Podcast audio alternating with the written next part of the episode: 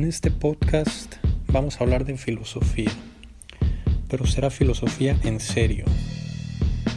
Aquí no habrá eh, mensajes motivacionales más allá de las conclusiones que podamos sacar de los libros y vamos a leer específicamente algunos de los libros más importantes en la historia de la filosofía mundial de mano de los mejores filósofos de la historia como Levinas, Foucault, Simón de Beauvoir, Dussel, Marx. Este es un programa de filosofía en serio.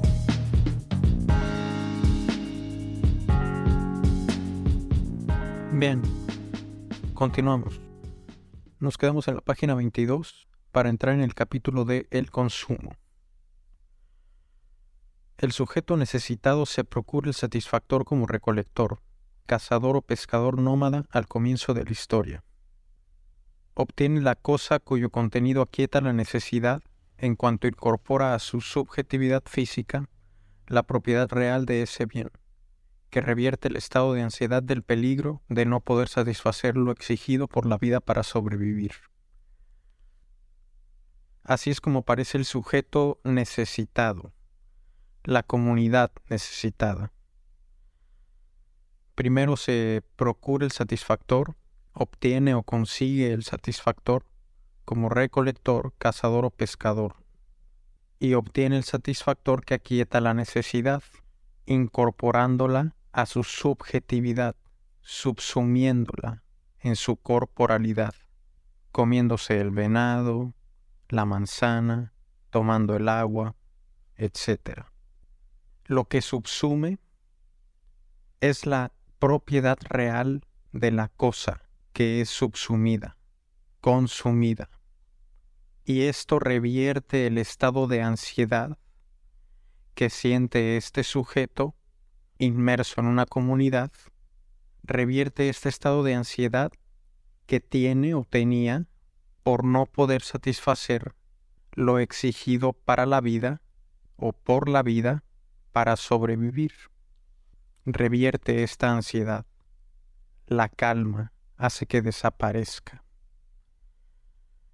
Se denomina consumo el acto mismo por el que la posesión de la cosa se consuma en la incorporación real del satisfactor en la subjetividad sentiente. Por ejemplo, en el caso del bolo alimenticio, este es tocado por las papilas gustativas o por las mucosas del estómago, desviando la capacidad disolvente del ácido gástrico, que producía la sensación de hambre, o sea, un cierto dolor desvía entonces la capacidad disolvente del ácido gástrico hacia el alimento que será digerido por el estómago. En el caso del vestido, por otra parte, se trata de conservar la temperatura. En el caso de la casa, de guarecerse efectivamente, sobre todo durante la noche, de los elementos hostiles, etc. Estos son ejemplos de consumo. Y el consumo se define como el acto mismo por el que la posesión de la cosa, del objeto que va a satisfacer la necesidad, se consuma en la incorporación real con todas las propiedades reales, físicas y empíricas de la cosa, en la subjetividad sentiente, ahí se incorpora la cosa, en esta subjetividad sentiente. Y ahí están los dos términos, las dos cosas, los dos niveles. El cuerpo como sentiente y lo humano como subjetivo. A un cazador le va a gustar más el venado y a otro el conejo. Y va a procurar cazar venado en lugar de conejo. Y el otro al revés no solamente es el cuerpo, sino es lo subjetivo del sujeto. Y no solo es lo subjetivo del sujeto, sino que importan las propiedades físicas, reales y empíricas de la cosa. No es nada más las ciencias duras, sino también las ciencias sociales, Y no es nada más las ciencias sociales, sino también las ciencias duras, son los dos al mismo tiempo. Las dos cosas importan en la economía y en todo, a decir verdad. El consumo es la subjetivación. Bueno, antes vamos a repasar los ejemplos. Por ejemplo, en el caso del bolo alimenticio o la comida, se toca por las papilas gustativas que si no me gusta no me lo voy a comer. En cambio, si es sabroso, rico, delicioso, me lo voy a comer. Importa ese gusto de la lengua, del cuerpo. E importa también qué gusto prefiera yo. Me pueden gustar dos cosas, pero una me va a gustar más. Y voy a procurar hacerme de ella. Entonces pasa la comida, toca la lengua, luego va al estómago y toca la mucosa del estómago. Esta mucosa, además de proteger el estómago, recibe el alimento, eliminando la sensación de hambre, que era un cierto dolor. El hambre es un tipo de dolor y el dolor indica una situación de peligro. La vida está en peligro. Cuando uno se corta le duele. ¿Por qué? Porque sale sangre. ¿Y por qué sale sangre? Porque se cortó. ¿Y la sangre para qué sirve? Para todo. Es lo que nutre el cuerpo y oxigena el cuerpo. Oxigena los órganos y todas las células del cuerpo. Está irrigado de sangre el cuerpo. Si me corto, si me golpeo, si tengo hambre o si tengo sed, me duele el estómago, se me reseca la garganta, es más difícil respirar y hablar, etc. En el caso del vestido o de la ropa, se trata de conservar la temperatura. Pero no solo eso, sino también ya hay una convención social mundial en la cual uno no puede salir desnudo a la calle, aunque la temperatura sea la adecuada importa esa dimensión humana que me restringe y me dice tienes que salir vestido o con ropa a la calle. Ahora pónganse a pensar en una persona de la calle que no tiene ni siquiera para comprarse vestido, para comprarse ropa, y que anda desnudo no por gusto, sino porque no puede comprar nada, no tiene nada para satisfacer esa necesidad que es una necesidad pues básica, básica, igual que la comida. Por eso se le escoge estos ejemplos, porque son necesidades primeras, primeras. Ahora, muy bien que la única necesidad fuera esta humana, que no pudiera yo salir a la calle porque todos esperan verme vestido. Pero ¿qué pasa cuando de verdad sí se necesita resguardar o guardar la temperatura en un lugar donde hace mucho frío o mucho calor, como los beduinos o los tuaregs, que hace un chingo de calor, hace muchísimo calor, pero están tapados de pies a cabeza. ¿Para qué? Para conservar el sudor. ¿Para qué? Para conservar la temperatura es necesario tener un vestido, ya sea para el frío o para el calor. ¿Qué pasa en esos casos? Pues las personas se mueren literalmente de calor o de frío en la calle. No pueden satisfacer necesidades básicas. En el caso de la casa, de guarecerse efectivamente, sobre todo durante la noche, de los elementos hostiles desde el principio otra necesidad básica, un hogar, una casa.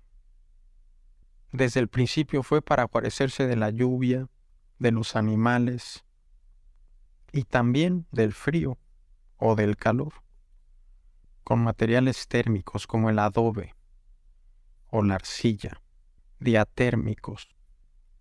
Pero hoy también sigue siendo cierto eso y además entra el factor humano, por ejemplo, el crimen o la seguridad de mis bienes, de mis cosas, de mi patrimonio. otra necesidad básica que pasa sin satisfacerse en gran parte del mundo, si no es que en todos los países en donde existen personas sin hogar. Cuestión que no existía, por ejemplo, entre los incas. No tenían ninguna palabra para designar a lo que hoy conocemos como una persona pobre. No existía. Nunca se daban las condiciones para que en su cultura se diera ese caso de una persona sin hogar, sin comida, sin bebida, sin vestido. ¿Cuáles son estas necesidades de paso o quién las menciona? Las menciona Marx. Marx dice, comida, casa y calefacción, me parece. Esto lo dice porque está allá, en Europa. Si estuviera en Egipto, diría vestido. Y es la única diferencia entre Marx y Dussel aquí. Claro que Dussel utiliza sus ejemplos, porque además de que son ejemplos límite de necesidades y consumos, está inspirándose en Marx. Pero Marx tampoco se inspira solo. Estas son las mismas necesidades que mencionaba el fundador del cristianismo. Y antes que él son las necesidades que están dichas en el libro de los muertos del antiguo Egipto. No recuerdo qué página están, pero es cuando Osiris manda a llamar frente a sí al faraón. ¿A cuál? A uno en general, es el libro de los muertos y habla de cómo el faraón se tiene que presentar ante Osiris para el día del juicio final. O sea, es el día o el momento en que el juicio del faraón, el último juicio, se lleva a cabo. Y ese juicio es para decidir si ha vivido una vida buena o no. Y le dice Osiris al faraón, ¿qué has hecho para merecer la resurrección. Y el faraón contesta, di de comer al hambriento, di de beber al sediento, di de vestir al desnudo, y di una barca al peregrino, que son necesidades básicas, necesidades que desde hace seis mil años, cuando menos, o desde que se escribió ese libro, el libro de los muertos, siempre se han tenido por infaltables, por ser básicas, por no poder pasar sin satisfacción. Y hoy que tenemos tecnología y vivimos inmersos y sumergidos en millones y millones de mercancías, existe gente que no puede satisfacer esas necesidades. Para que dimensionemos la gravedad de las cosas, porque estamos en economía. Y de eso se trata la economía, de la vida humana. Ya luego veremos. Continuamos. El consumo es la subjetivación de la objetividad, dice Marx en los Grundrisse. Esto es finísimo y es hermoso.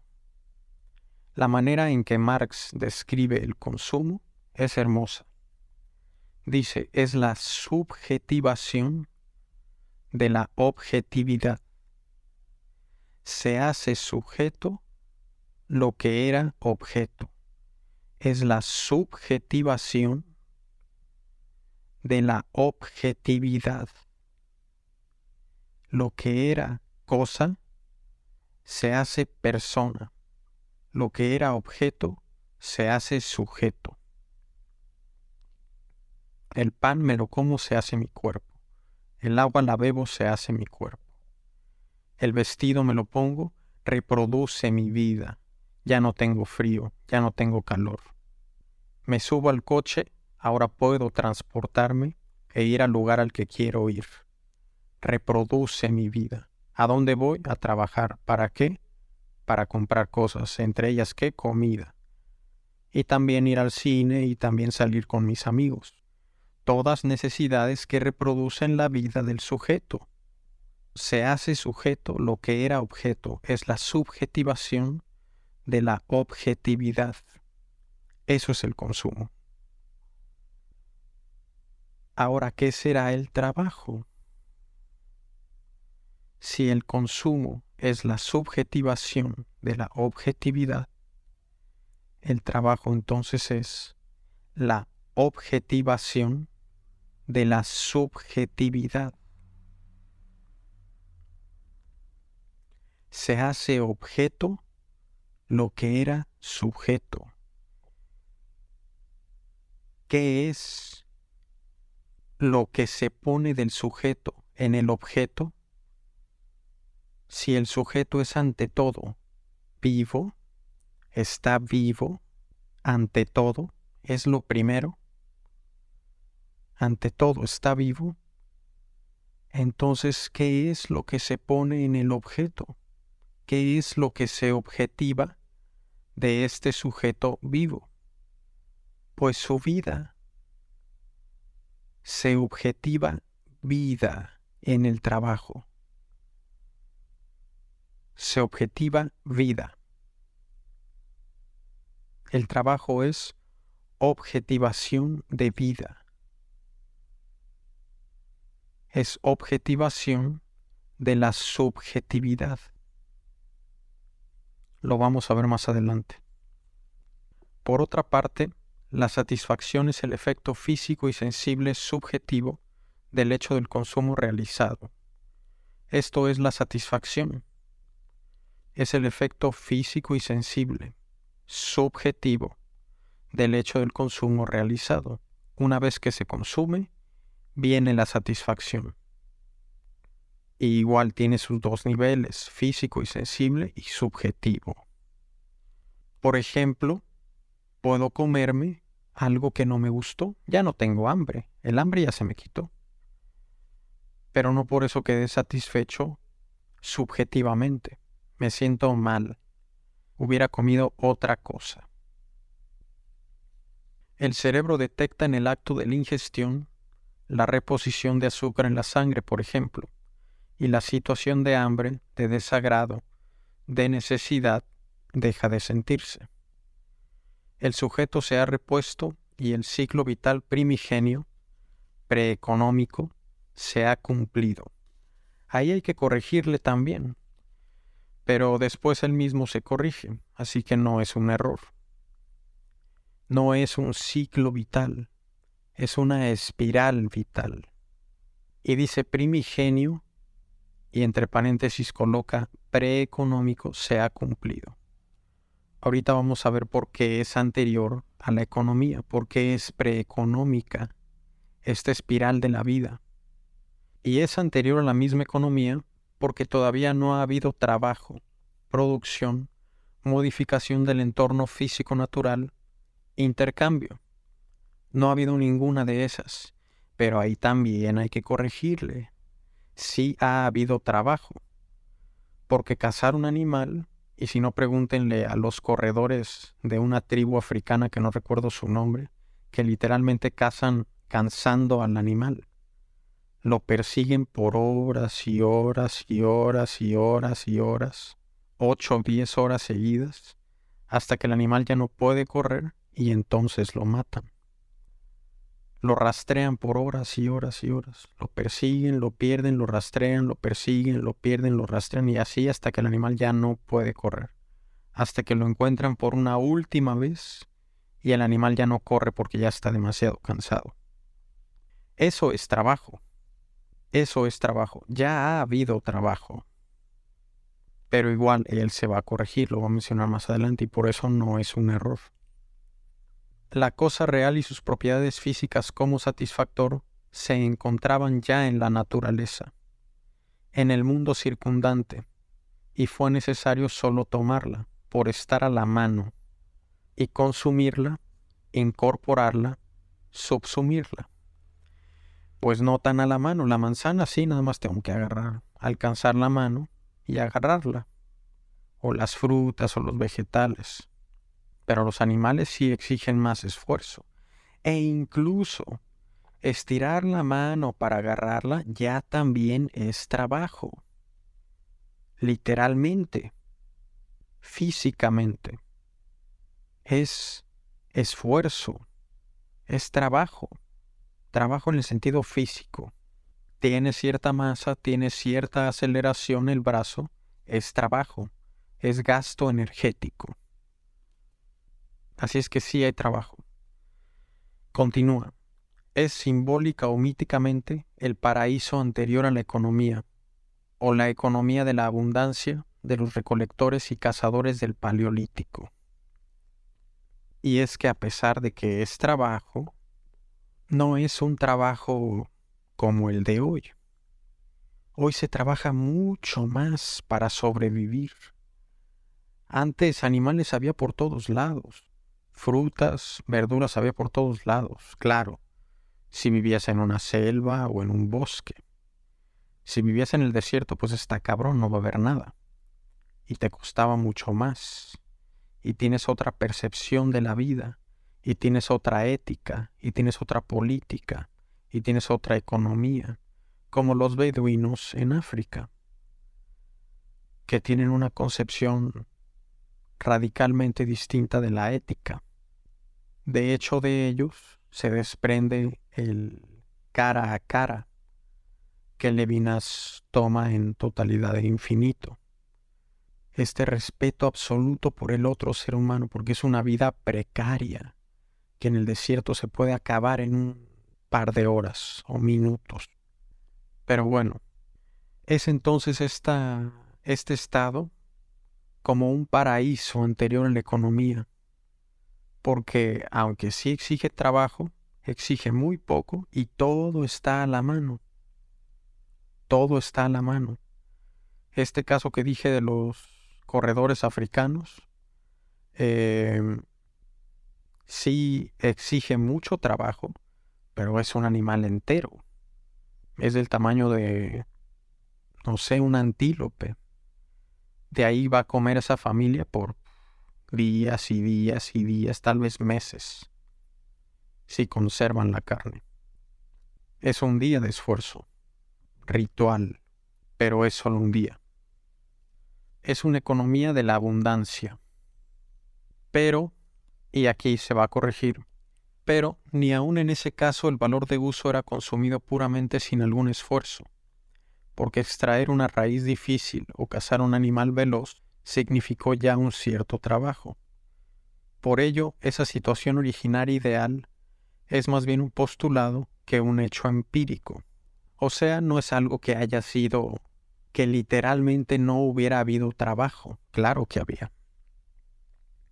Los satisfactores eran abundantes, sí. Las necesidades eran pocas, sí.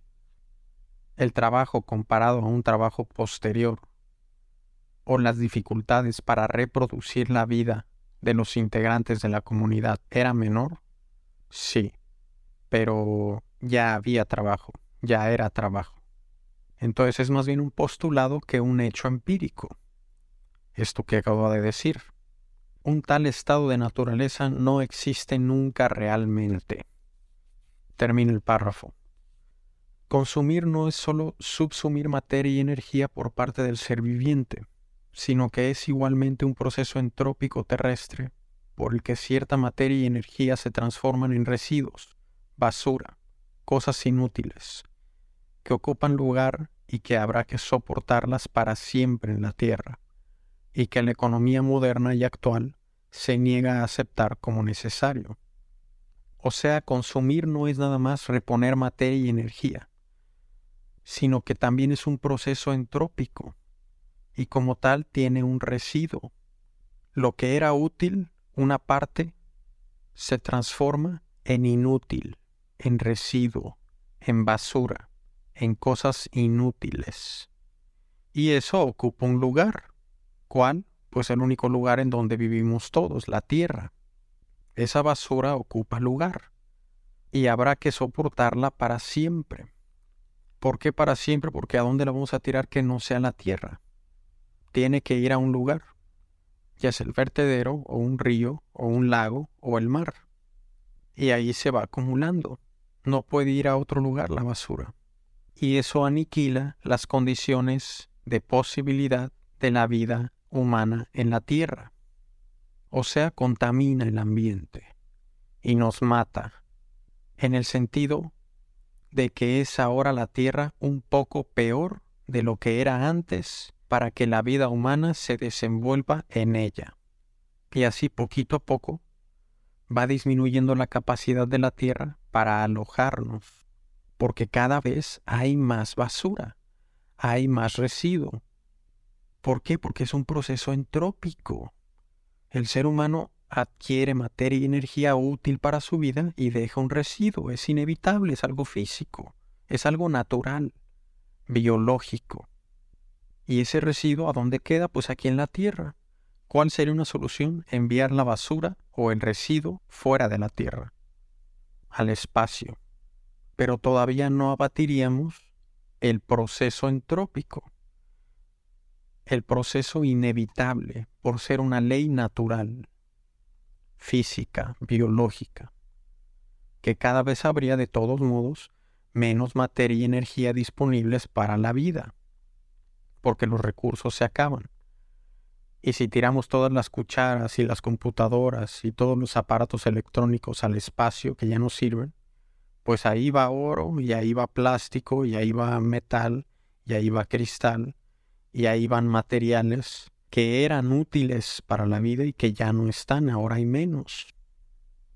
Volvemos al caso que dijimos en las primeras en los primeros episodios de economía. Se puede reciclar, sí, ok, pero no se puede reciclar al 100% o es muy difícil y es imposible. Se podrá reciclar el 99, pero nunca el 100, porque por el proceso entrópico de la vida. Se necesita más energía que inyectar al sistema para volver a un estado del sistema anterior. Es entropía. Punto. Es el inevitable efecto negativo de la vida. Por ello no es un círculo vital. Aquí es donde se corrige lo del círculo o el ciclo, sino más bien una espiral abierta, en donde el proceso de la vida que crece radica y se nutre de una espiral invertida, que va disminuyendo sus cualidades, valores de uso, consumidas por el proceso vital. O sea, es como, como ya les había dicho, como un tornado. Solo queda la mitad para arriba, va creciendo la vida. Cada vez hay más vida, porque se reproduce, se reproduce así como cada vez sabemos más seres humanos. Y las condiciones de reproducción de nuestra vida cada vez se acrecentan más. Cada vez hay más satisfactores, menos necesidades insatisfechas. Pero de la mitad para abajo es una espiral que se va cerrando. Está invertida. Va hacia abajo. Se va cerrando. ¿Por qué? Porque cada vez hay menos materia y energía disponibles para la vida. Cada vez hay más vida, pero cada vez hay menos materia y energía disponibles para la vida. Es una espiral que se va abriendo, la de la vida, se va haciendo más grande. Y luego es una espiral que se va haciendo más pequeña, invertida. Luego vamos a ver que con el capital, porque esto suena más o menos bien. Bueno, pues qué bueno que la vida crece, ¿no? Y si del otro lado disminuye, pues es porque es inevitable y ya. Y algún día nos hemos de morir cuando nos acabemos toda la materia y energía disponibles para nuestra vida, o nos vamos a otro planeta. Y pues se acabó, ¿no? Pero vamos a ver que con el capital pasa algo extraño porque en vez de acrecentar la vida, lo que se acrecienta es el capital. Es algo muy extraño. Y por eso a Marx, porque además Marx utiliza muchas metáforas semitas que podrían entenderse como cristianas, pero no lo son. Son más antiguas, de los pueblos semitas. Por eso a Marx, no recuerdo quién ni cuándo, le hicieron el comentario de si el capital era economía o demonología.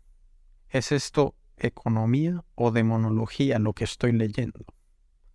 Porque con las metáforas, que son hermosas, y que no por ser metáforas dejan de tener un valor didáctico grandísimo, con las metáforas muchos o muchas de las figuras semitas o cristianas cobran un sentido casi casi idéntico para ciertas determinaciones, conceptos o categorías económicas. Figuras como el anticristo o Dios, el siervo, Jesús, cobran un sentido casi idéntico. Luego lo vamos a ver. Por ahora vamos a dejarle aquí. Espero les esté gustando y estén entendiendo. Nos vemos en la próxima. Que tengan un excelente día.